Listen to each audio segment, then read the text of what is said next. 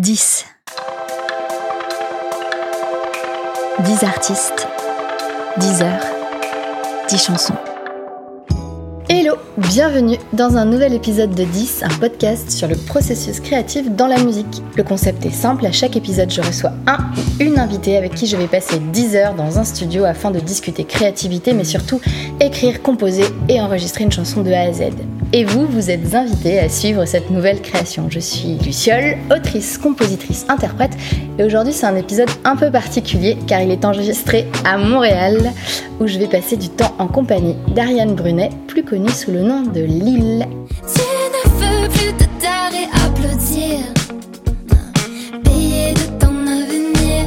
Ah, tu veux la gloire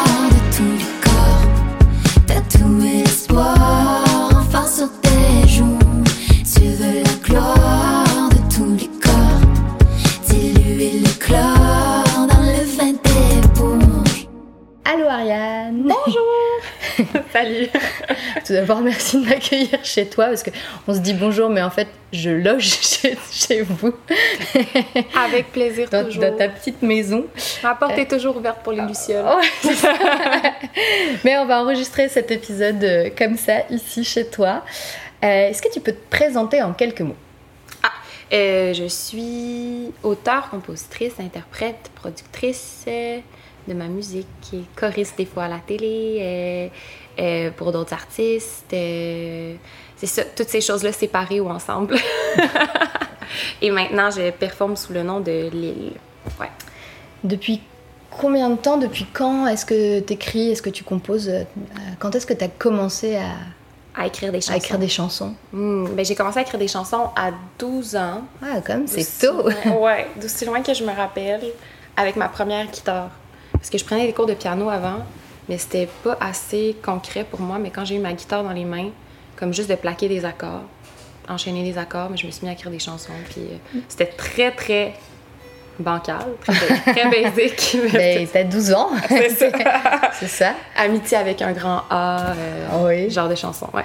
Et donc c'est vraiment la, c'est le, c'est le fait de commencer la guitare qui a déclenché cette Ouais. envie-là chez toi. Exact. Mais t'aimais déjà chanter avant, par Oui, exemple? ouais, ouais, ouais. J'allais déjà devenir une grande chanteuse. avant. Évidemment. Ouais, ouais.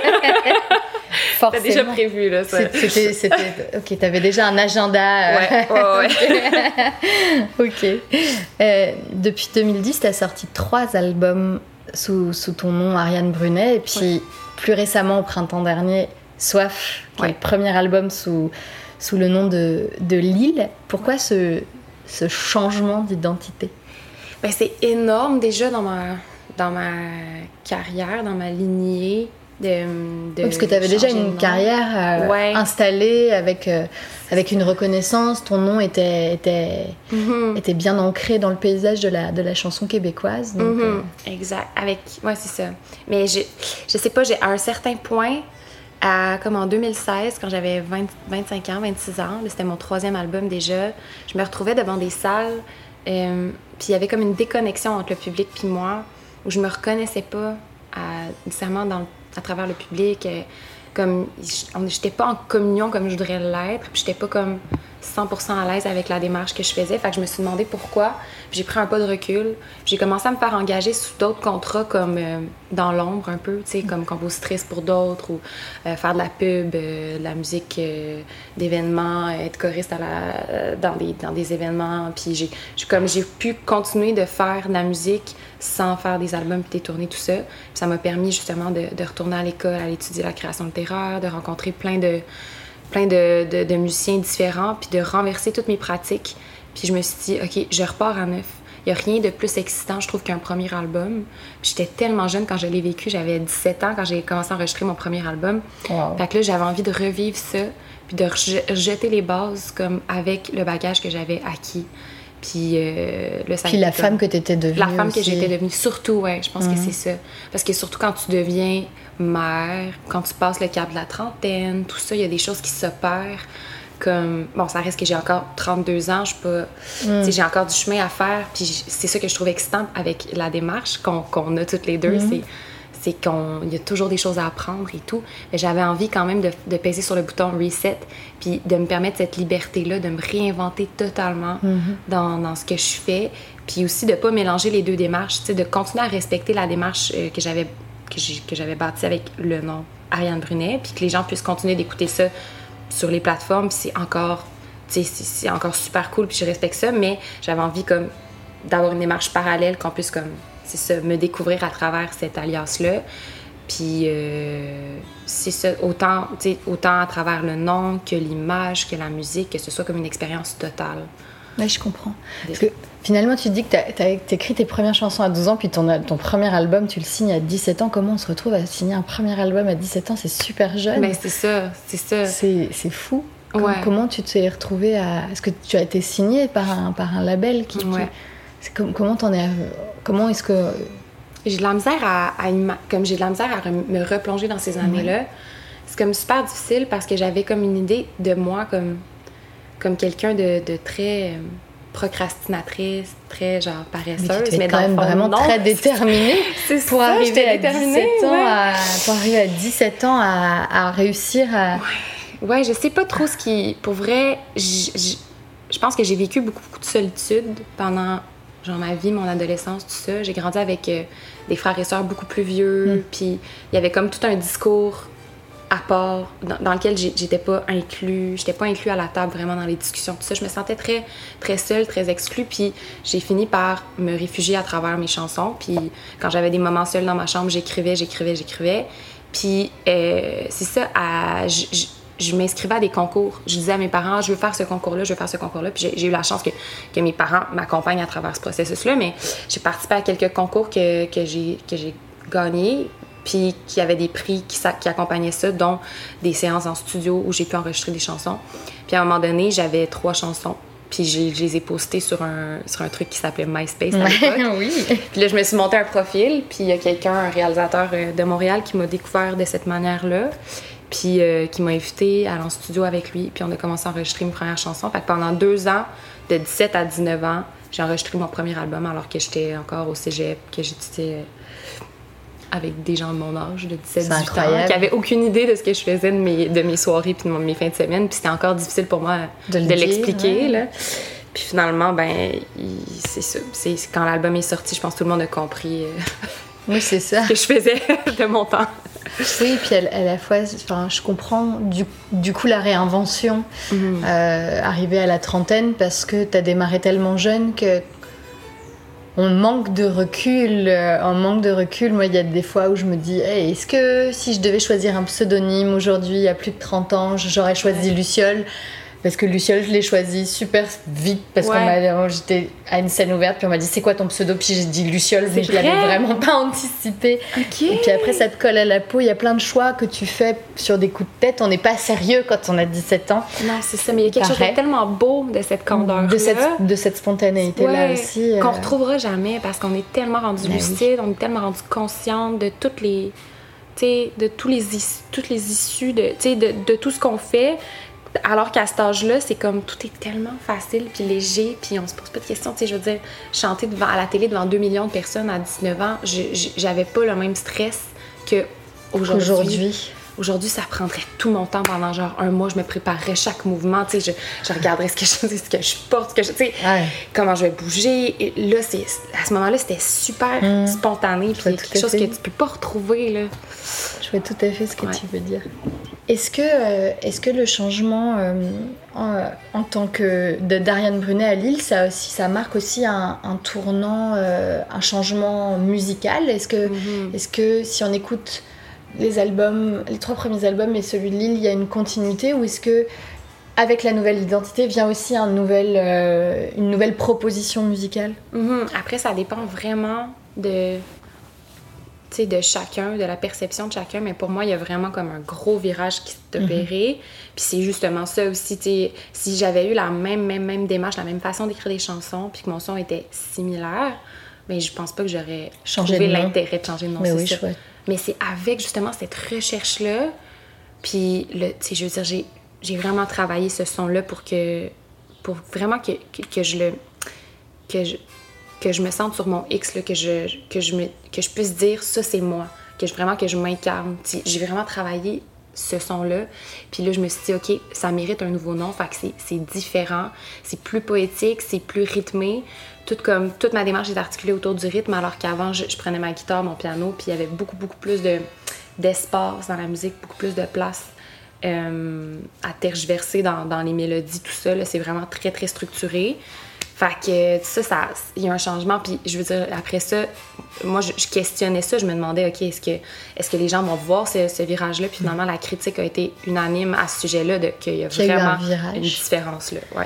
Oui, ça reste que c'est toi, c'est ta voix, mais il y a, y, a, y a comme si c'était un projet différent finalement. Puis Ariane Brunet, c'est maintenant c'est ton identité au civil euh, de Mhm. personne qui n'est pas sur scène, puis t'as Ouais. Lille qui est euh, ton alter ego. Ça euh, permet toute cette liberté-là. Puis, tu sais, Christine de Queens, que j'aime vraiment beaucoup, a dit, tu sais, il n'y a pas plus grande liberté que de se nommer, puis c'est vrai. Mais c'est ça, il est comme, c'est libre parce que c'est le premier choix que tu, que, qu'on fait pour toi, un nom.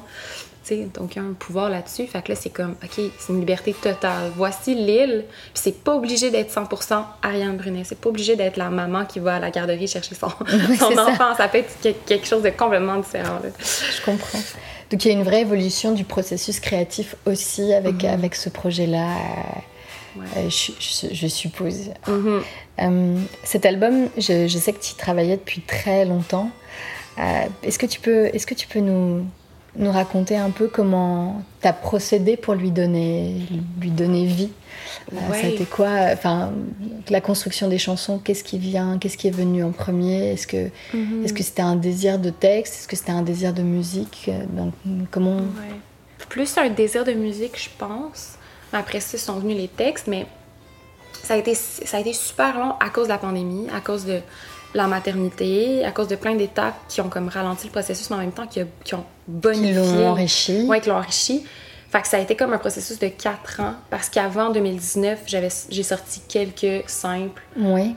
comme pour explorer ce son-là, puis collaborer avec plein de gens. Parce que aussi, l'île, c'est la collaboration. Parce qu'avant, j'étais beaucoup renfermée dans mon ego, dans, dans l'orgueil de, de, de vouloir tout écrire, puis prouver De que j'étais tout toute capable. ouais. c'est ça.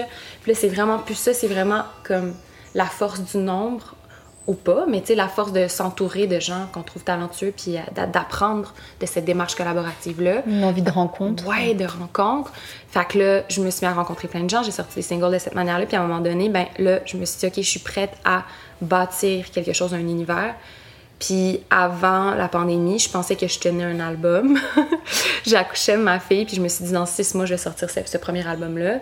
Puis je me suis imposé quelque chose de complètement fou. là. Je veux dire, une semaine avant d'accoucher, à 40 semaines, j'étais en studio, puis j'enregistrais des voix encore. Puis je me suis dit, OK, j'accouche. Puis là, vraiment, c'était décidé. Puis là, la pandémie est venue euh, s'y imposer, puis est venue comme créer un temps d'arrêt. Puis ça a été comme juste nécessaire aussi de séparer comme la démarche de la maternité, Mhm. puis comme de revenir aux chansons. Puis là, je me sens bizarrement plus femme, plus assumée, dans, dans quelque chose d'un peu plus sensuel, c'est ça, plus féminin.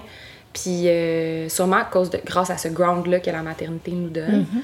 Puis là, j'ai voulu que ce soit comme une, j'ai voulu que ce soit un album qu'on écoute puis que qui éveille justement ça, genre l'on- l'ondulation des hanches, comme euh, genre toute une comme une, une incarnation du corps, une possession de sa féminité puis tout ça. Fait que c'était ça, finalement c'était soif. Ah ça.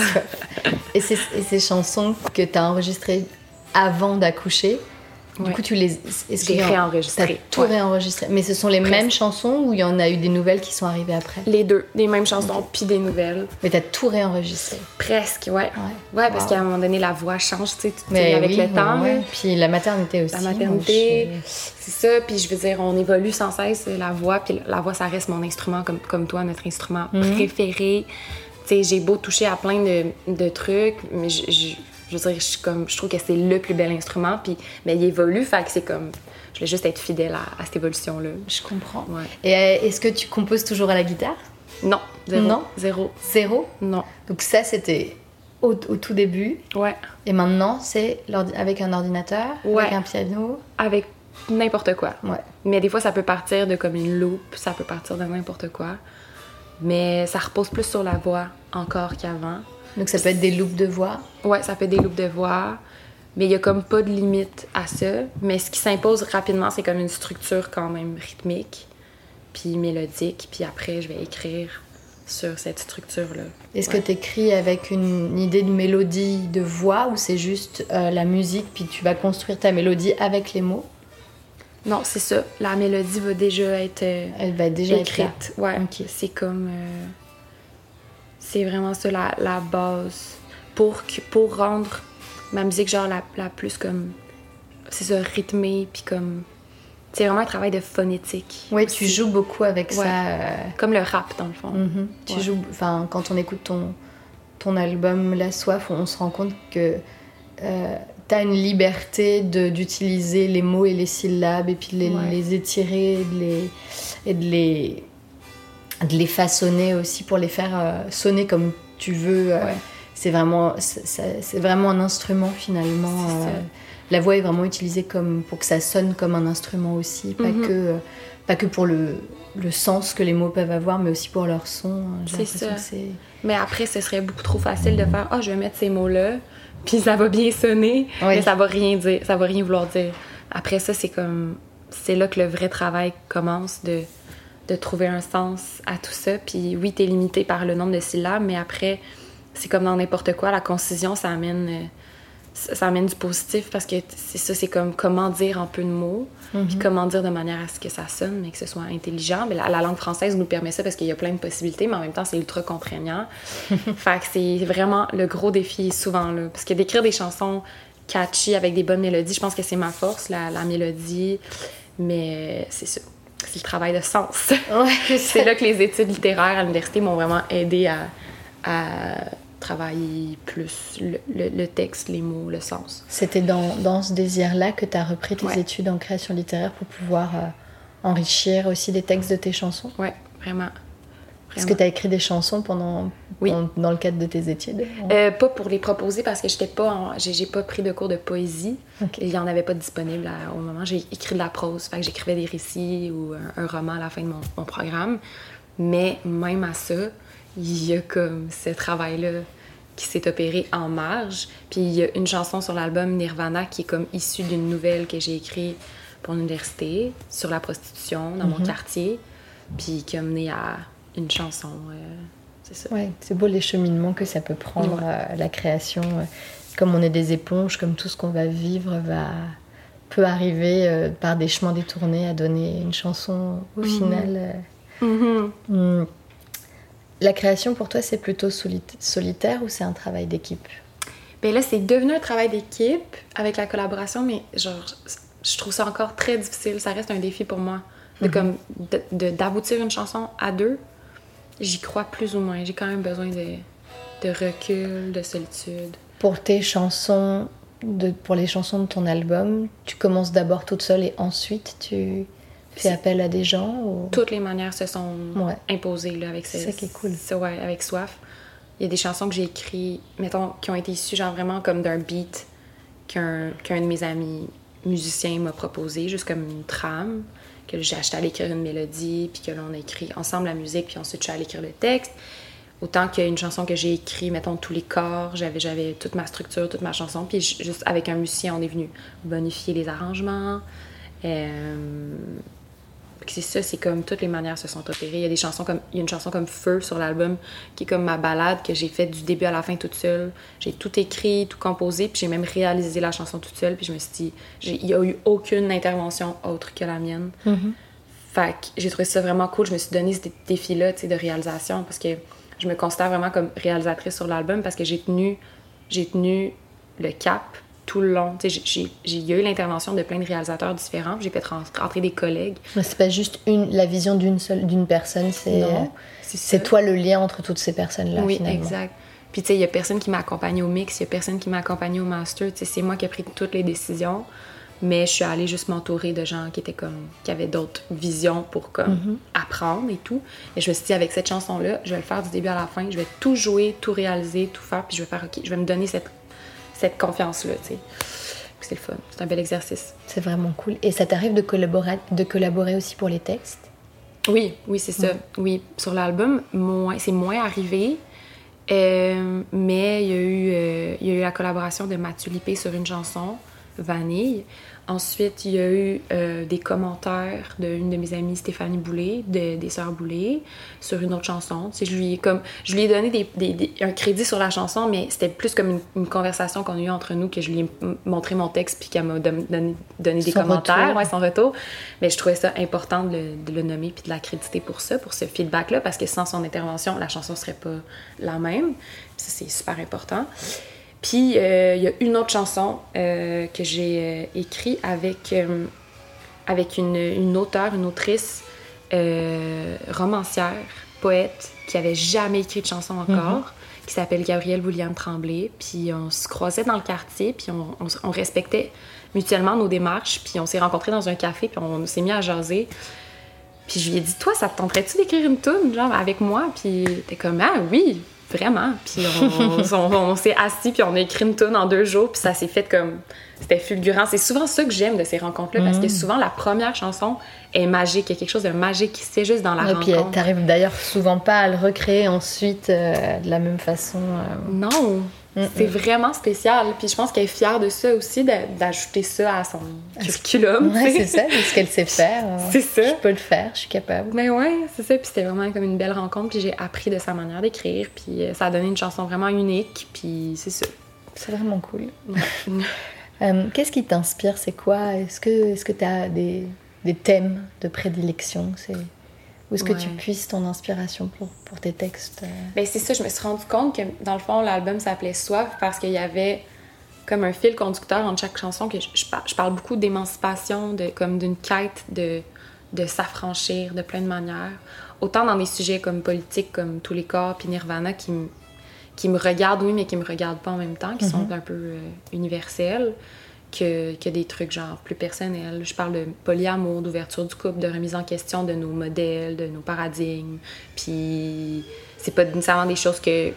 C'est pas vraiment des situations ou des, schémas que j'embrasse dans la vie de tous les jours que je choisis de, de porter moi personnellement, mais comme c'est des sujets qui m'intéressent, l'infidélité, euh, tout ça. Comme... Fait qu'il y a autant des sujets amoureux que des trucs plus politiques, mais il y a comme une quête, un désir franc à travers ça qu'on sent, je pense. Fait que c'est ça mon, mon thème, l'émancipation. Oui, c'est ça.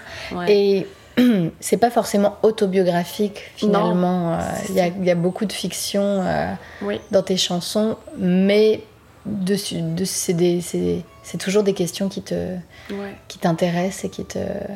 Full. Parce que ce serait trop plate à un moment donné, je veux dire.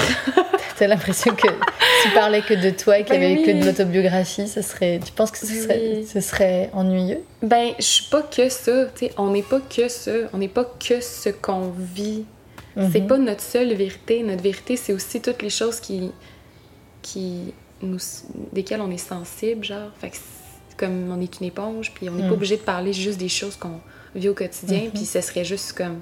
Je pense que je tournerais en rond, là. Ouais, je comprends. Que- Mais c'est hyper intéressant. Moi, je me suis toujours dit, tu sais, quand tu écoutes des chansons de d'artistes, puis tu te dis, hey, vraiment celui-ci ou celle-là, elle a vraiment eu beaucoup de chagrin en Ouais. amour.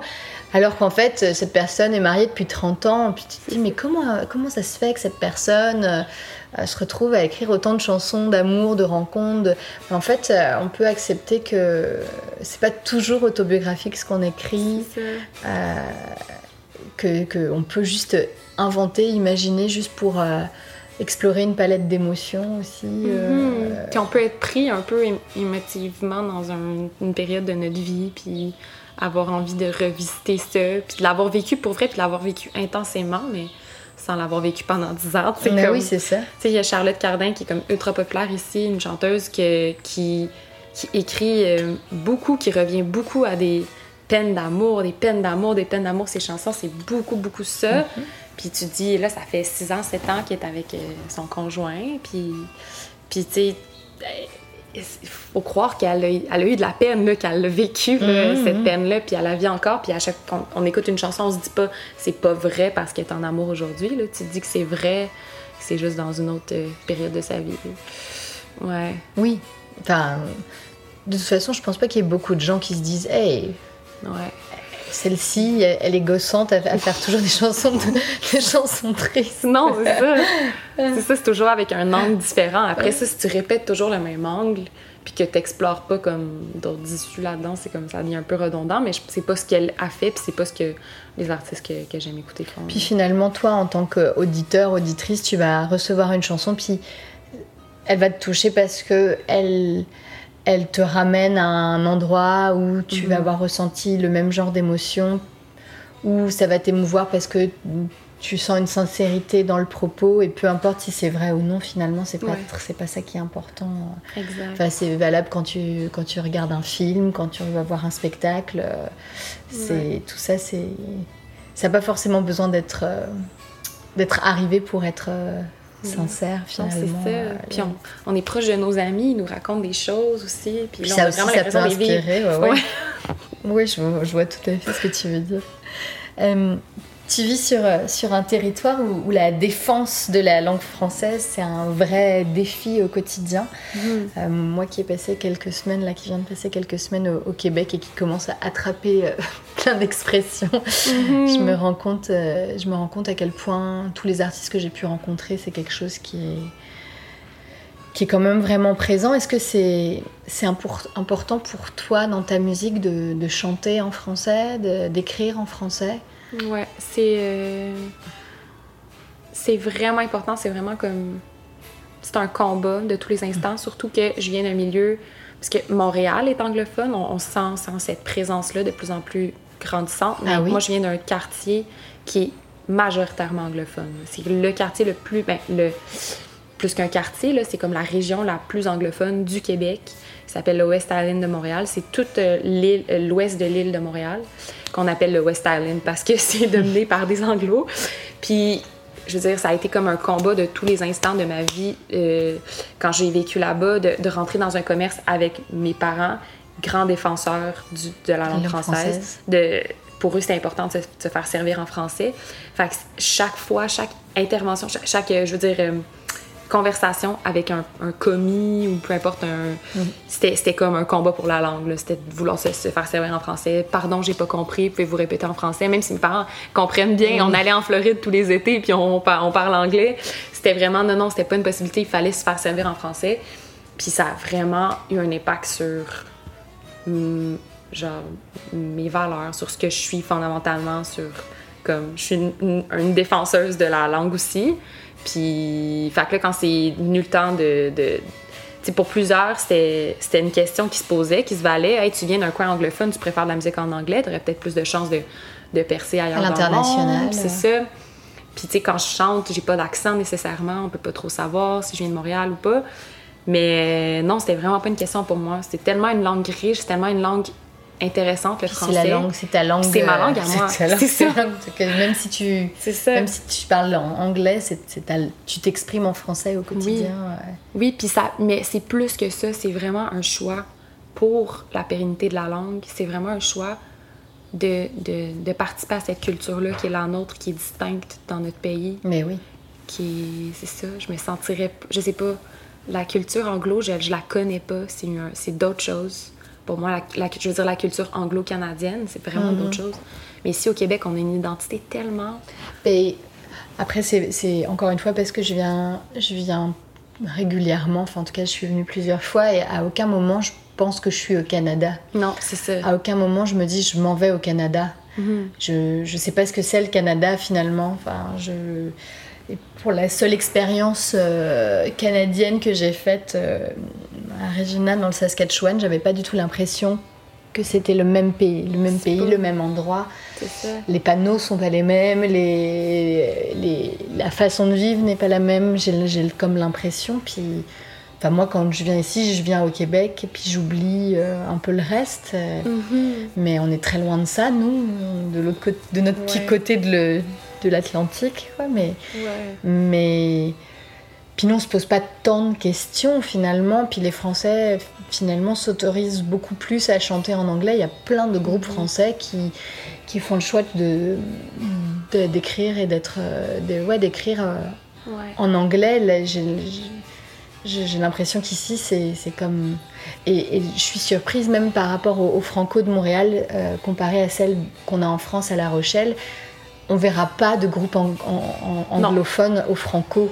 Non, non. Alors que nous, à partir du moment où. C'est vrai? Ben oui, bien Ah sûr. mon dieu, je qu'il- savais pas ça. c'est enfin, c'est majoritairement en français, mais il peut tout à fait y avoir des groupes euh, Ah euh, programmés qui chantent en anglais, bien sûr. Ça, ça, c'est arrivé et sur la grosse, grosse scène, euh, c'est arrivé qu'il y ait des, des groupes euh, français, mais qui chantent en anglais. Ça arrive. euh, ça arrive vraiment. Enfin, quand Mika vient, quand Ouais. Ayo vient, ils chantent en anglais, et puis, Mhm. puis ça nous pose aucun problème. euh, Non, vraiment. Alors qu'ici, tu seras jamais programmé au franco si, ton Ah. répertoire est pas majoritairement francophone. Non, puis même une chanson, c'est mal vu. Ah, waouh. Ouais, ouais, ouais. Tu vois, comme je me suis fait connaître avec Lille avec un- une reprise de Ouais, Madonna. de Madonna, ouais. C'était vraiment un exercice de style pour moi, mais ça a eu beaucoup de succès euh, en ligne. Puis, euh, fait que je l'ai fait au franco, mais je l'ai traduit la chanson parce Oh, que wow, j'étais pas à l'aise de faire une Oh, chanson wow. en anglais. Ouais, ouais, c'est vraiment quelque chose ici, là. On fait pas de chanson en anglais, euh, même pas une chanson. Puis après, bon, il y a d'autres artistes qui, qui, qui s'imposent d'autres choses ou qui, euh, qui ont d'autres limites, mais moi, c'était même pas, c'était même pas de question. Mais il y a quand même beaucoup d'anglicisme, Oui. euh, notamment dans le rap. Moi, je trouve que dans le rap Énorme. québécois, c'est une richesse aussi de pouvoir faire rimer des mots en anglais avec des mots en français. Ça donne une. C'est comme si tu ouvrais un champ de possibilités encore plus grand de, de sons et de rimes et de sonorités. Euh, euh, là, j'ai rencontré un, un- un rappeur québécois, mais qui vient de Gatineau, où il y a énormément d'anglicisme, parce que Ouais. Gatineau, c'est quand même encerclé dans, Très proche de la frontière dans, avec le dans Canada. anglais. l'anglophone. Puis, Ouais. et, et il, ouais, il expliquait qu'ils utilisaient vraiment beaucoup, beaucoup d'anglicisme. Puis C'est encore plus une lutte, euh, le fait d'être euh, dans une proximité directe avec. euh, Mhm. mais Après ça, il y a tout, tu sais, ce serait comme pas, voyons, ce serait pas honnête de comme faire fi de toute la bureaucratie qui entoure aussi comme notre culture francophone. Sais, Mhm. on a aussi, on est aussi très appuyé par des subventions, par le gouvernement qui nous octroie des bourses pour euh, notre travail en français. Puis tu sais, c'est c'est ce qui nous distingue aussi du Canada anglais. Il y a beaucoup moins de bourses pour des artistes anglophones ou peut-être autant pour tout le reste du Canada Oui, anglophone. On est très encouragés à, à tenir une démarche francophone. Fait que, fait que, tu sais, il y a ça aussi qui nous encourage. Puis je veux dire, même comme rappeur, il y, a, il y a un calcul qui se fait, disons, pour être nominé à la disque, il faut avoir euh, euh, 55% de, de, de mots français ou je sais pas, 70%. Oh, wow. Il y a comme vraiment un calcul les gens qui font se fait. compter les mots. Oui, oui, oui. Oh, Il y a un calcul qui se fait. Je me suis fait expliquer les règles récemment, puis j'étais comme, OK, wow. Il y a Il vraiment y a quelqu'un dont le ça. métier c'est d'aller compter les mots Ouais. en français dans les textes de rap. Ouais, pour voir est-ce qu'il est éligible ou pas à, wow. aux victoires ici de la musique à la disque. Fait que, ouais, il y a quand même, on est encouragé à chanter en français, tu sais. Je veux dire, je pense qu'on a moins, moins l'opportunité de. Mais même si je, je, j'ai- je pense qu'effectivement ça joue dans la balance, tous les artistes que je rencontre ici ne se posent même pas la question. Enfin, j'ai l'impression que ça fait vraiment partie de. C'est vraiment une culture, mais c'est Ouais. au-delà de la création, c'est au-delà de la chanson. euh, c'est quelque chose que beaucoup de Québécois et Québécoises portent en eux euh, Mhm. en étant juste. euh, en- enfin, c'est une identité de- d'un d'un groupe de personnes sur un territoire euh, Ouais. aussi, quoi. Mais je me questionne beaucoup là-dessus récemment, parce que moi, je choisis de faire de la musique, en- de la musique pop, Mhm. qui existe dans d'autres langues, Mhm. comme principalement en anglais. Mhm. Puis je me dis, est-ce que est-ce que ça est-ce que je fais autant œuvre utile que quelqu'un qui fait genre de la chanson vraiment comme guitare plus folk? Si, je fais de la musique en français est-ce que quelqu'un va se dire mais pourquoi je l'écouterais pas en anglais cette musique là mais on peut se poser la même Ben, question c'est surtout pour- que ça vous empêche pas, en tant que francophone, d'écouter plein d'artistes anglophones et comme, comme plein de monde, comme nous chez nous aussi, il y a plein d'artistes anglophones internationaux qu'on qu'on aime et qu'on écoute. euh, puis vous, vous devez les comprendre encore mieux que nous, ouais je pense. Parce que euh, moi, j'avoue que quand j'écoute, je, je, je fais pas forcément en premier lieu attention au texte. euh, Mhm. et, et c'est effectivement la mélodie et puis euh, les arrangements, puis comment ça sonne qui va ouais attirer mon attention avant même de, de- de comprendre, d'en comprendre le propos. Donc c'est ça je sais que vous, vous écoutez aussi euh, plein, de, plein, de, plein de musique anglophone, euh, Ouais, comme ben, tout le monde, en comme fait, tout le comme partout monde. dans le monde. Quoi. et je pense qu'il y a vraiment Il n'y a pas un mythe. boycott des artistes Non. anglophones parce que vous êtes au Québec et Non, que vous non, puis au- défendez. défendez-moi, puis au contraire, tu sais, je veux dire, je vais. je vais pas écouter trop de chanteuses pop francophones québécoises. Je veux pas non plus être trop influencée par leur démarche, même si je, les, je respecte full leur bien travail. C'est juste comme je vais pas me mettre à écouter leur album chez moi, puis tout ça, parce que je veux pas que ça interfère avec, avec ma création, mais, mais ouais, on va quand même s'écouter, s'encourager, aller se voir en spectacle, puis, puis comme on va écouter beaucoup de trucs anglo, mais je pense qu'il y a un mythe pour les Français, c'est qu'on c'est qu'on qu'on parle. J'ai l'impression que certains Français pensent qu'on qu'on vit en anglais, mais qu'on fait le choix de, de créer en français, alors que il y a Vous plus- vivez en on français. vit en français, puis qu'il y a plusieurs artistes qui parlent pas anglais ou qui parlent peu anglais. Tu sais, comme moi, je suis presque bilingue parce que j'ai un milieu anglophone, mais c'est vraiment pas le cas de tout le monde. Tu sais, dans, dans certaines régions, l'anglais se rend très peu, comme en Gaspésie Mm. ou sur la côte nord, tout ça. Ces gens-là, ils vivent pas en anglais, ils, ils entendent peu parler anglais. Fait que, je veux dire, oui, à travers la télé, mais comme tout le monde, comme, comme les Français, à travers Netflix. euh, Oui. Est-ce que, vous regardez les, les, les séries en sous-titré?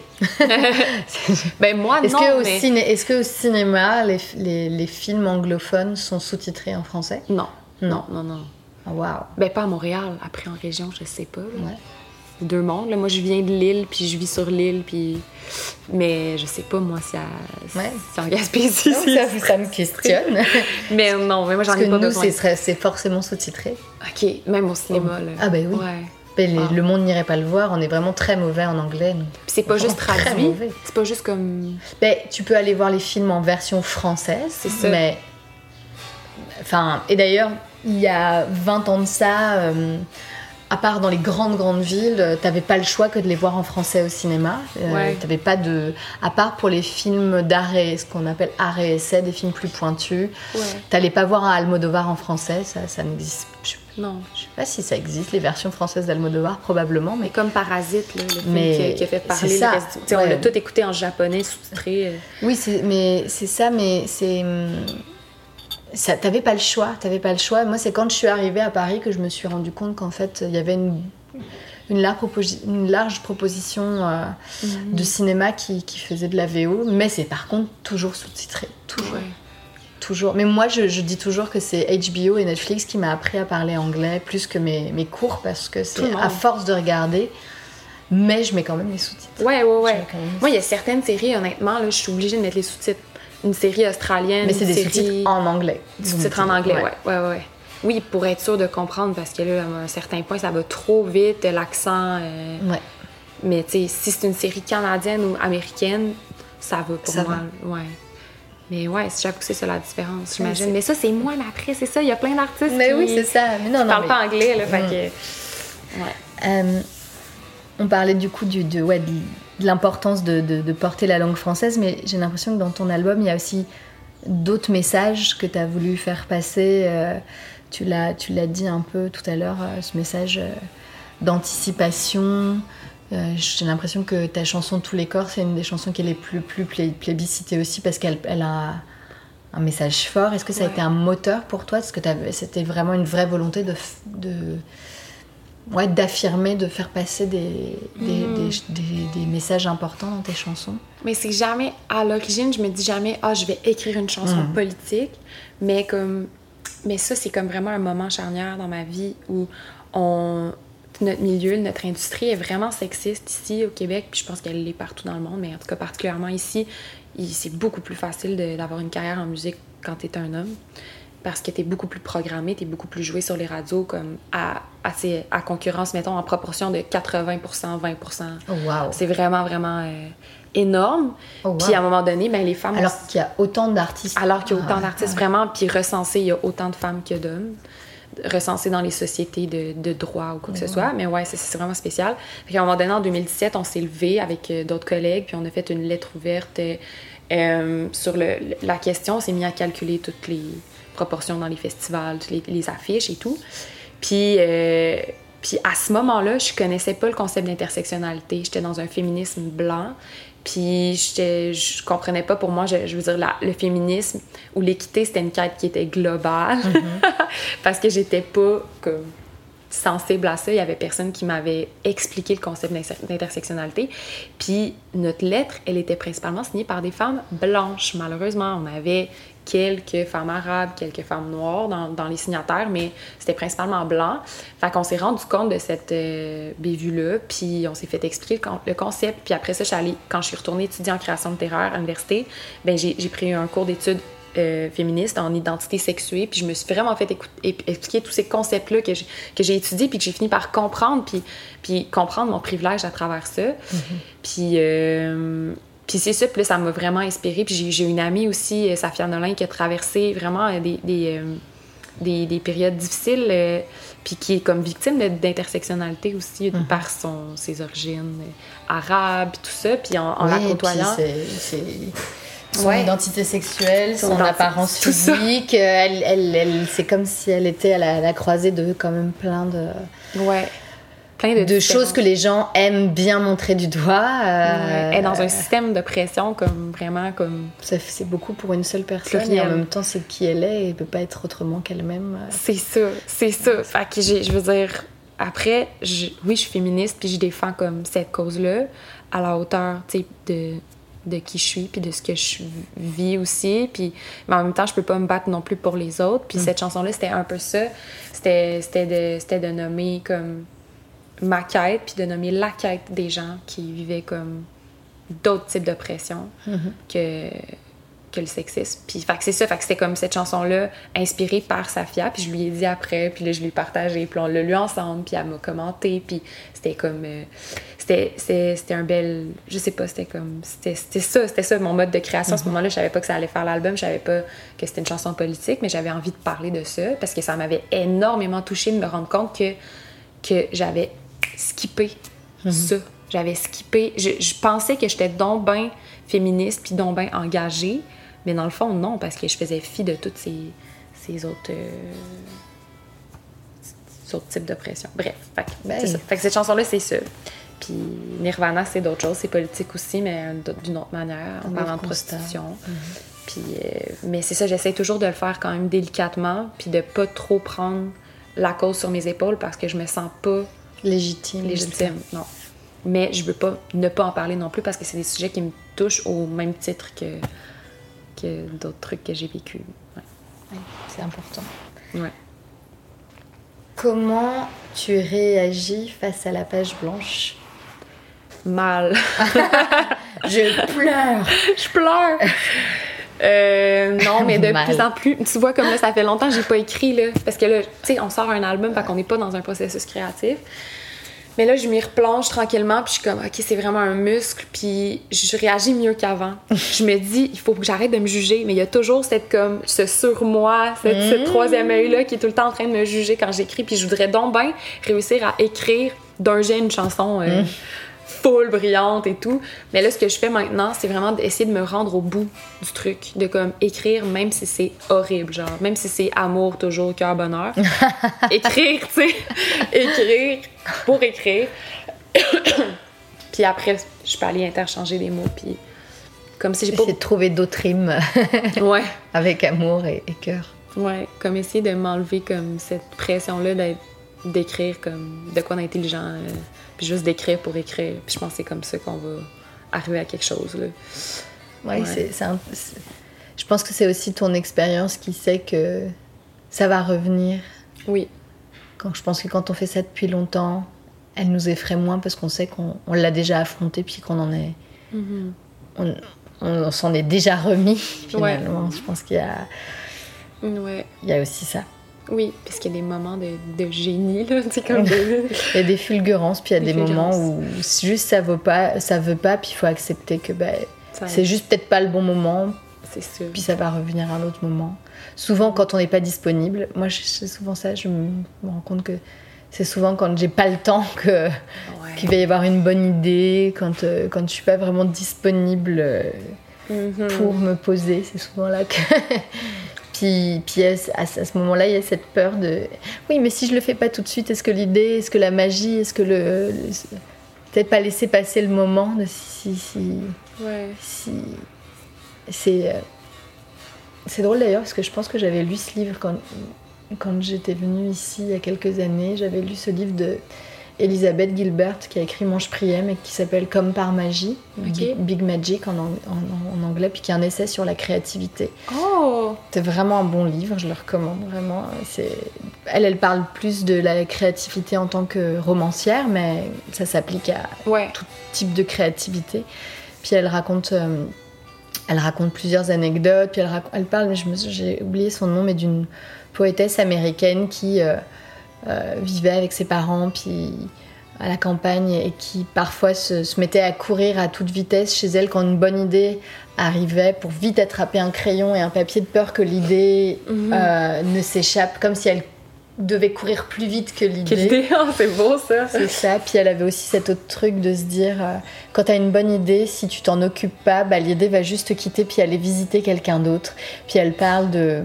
Est-ce qu'elle est-ce qu'elle croyait à ça, Ah, Elisabeth? ouais. ben, vraiment, elle dit qu'elle a expérimenté ça, qu'elle avait une bonne idée de livre, qu'elle avait commencé à rédiger, puis finalement, elle a commencé à écrire autre chose et elle a délaissé cette idée-là. Et un jour, elle, elle, euh, elle déjeune ou dîne euh, avec une amie romancière qui lui parle de son nouveau roman et c'est et c'est- L'idée. et c'est comme si Ah, wow. euh, l'idée avait dit bon, puisque tu ne t'occupes pas de moi, euh, je vais, je vais aller voir, je vais aller chercher quelqu'un qui va être disponible pour moi. Mm. Alors, je sais pas dans, je sais pas dans quelle mesure euh, euh, tout ça est vraiment vrai, mais je trouve que c'est des, c'est des belles images juste pour pour t'inviter à saisir euh, Ouais. le moment aussi quand ça vient, ou alors d'accepter que ben, le, temps, le temps passant, bah, ton idée, tu la trouves plus si bonne ou tu sois plus animé par, euh, Mm. par, euh, par l'envie de la, de, la por- de la pousser plus loin. euh. Et puis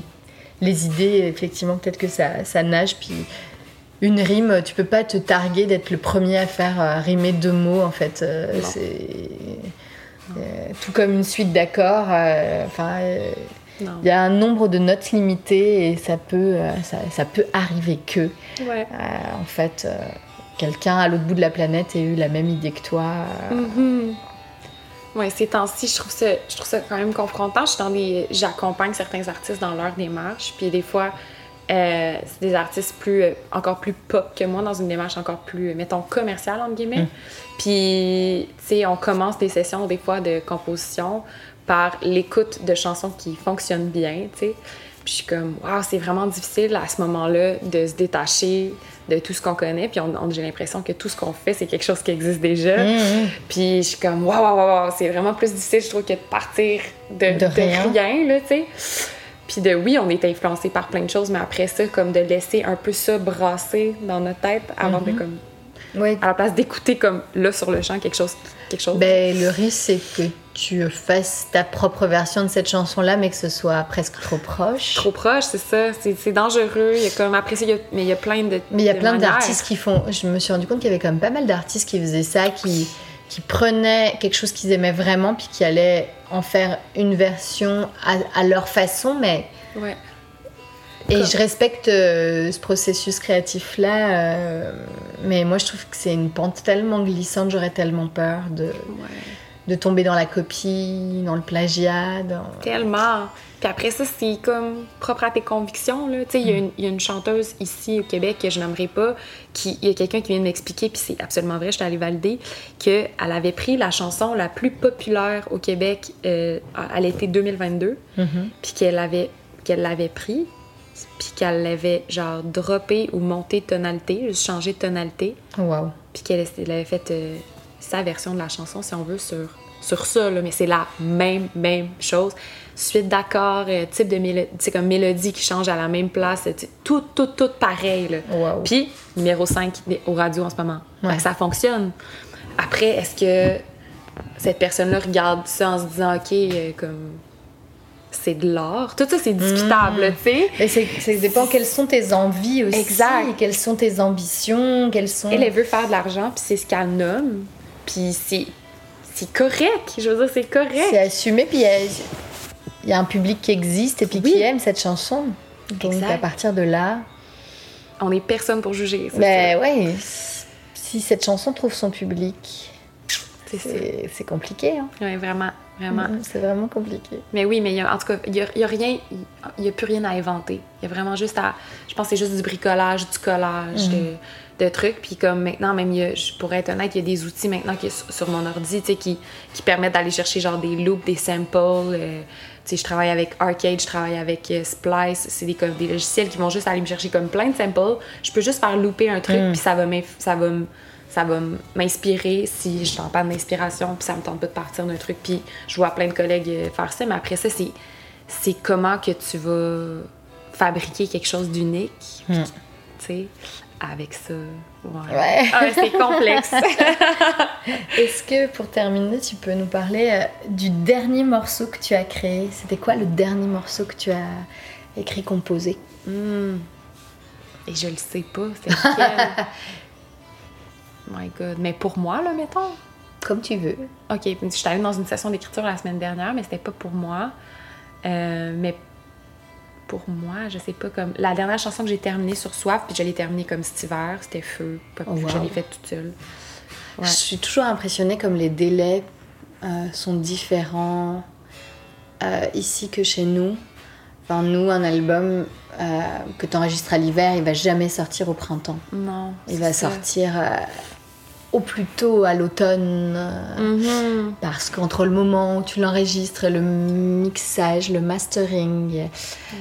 l'artwork, la fabrication et tout ça, C'est long. et la promotion en amont, et c'est incroyable. Euh, Dans le fond, mon album était masterisé euh, dans la semaine du 10 janvier. Fait que j'ai eu mes masters le 20 janvier, puis il est sorti le 12 mai, cinq mois plus tard. Mais euh, j'ai terminé Feu euh, en décembre, Ok. Ah ouais. Waouh. quand même. Puis, euh, ouais. Et c'est une chanson qui s'est qui était pas prévue, qui s'est ajoutée à la dernière Un minute, peu, qui s'est ouais. imposée à la dernière minute. Un peu, ouais. Ouais. Mais il y a plein de chansons qui se sont imposées. euh, comme j'avais j'avais comme plusieurs autres chansons que j'ai pas décidé que j'ai décidé de pas mettre sur l'album finalement. là. Fait que ouais, mais je suis en train de réouvrir des trucs que j'ai écrits avant puis de bonifier une chanson qui parle de ma rencontre avec euh, mon mari puis euh, ouais, puis je travaille là-dessus. Je, je travaille sur cette chanson là.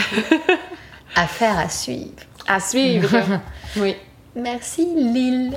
Merci Luciole. Vous avez fait la connaissance de Lille et en savez un peu plus maintenant sur son rapport à la création.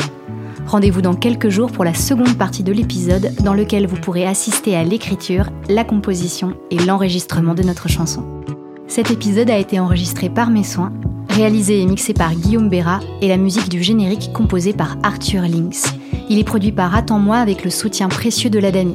Vous pourrez retrouver tous les épisodes de 10 sur toutes vos plateformes et applis de podcast habituels. Si ça vous a plu, n'hésitez pas à en parler autour de vous, à partager, à commenter et bien sûr à mettre des étoiles. À très vite pour la seconde partie.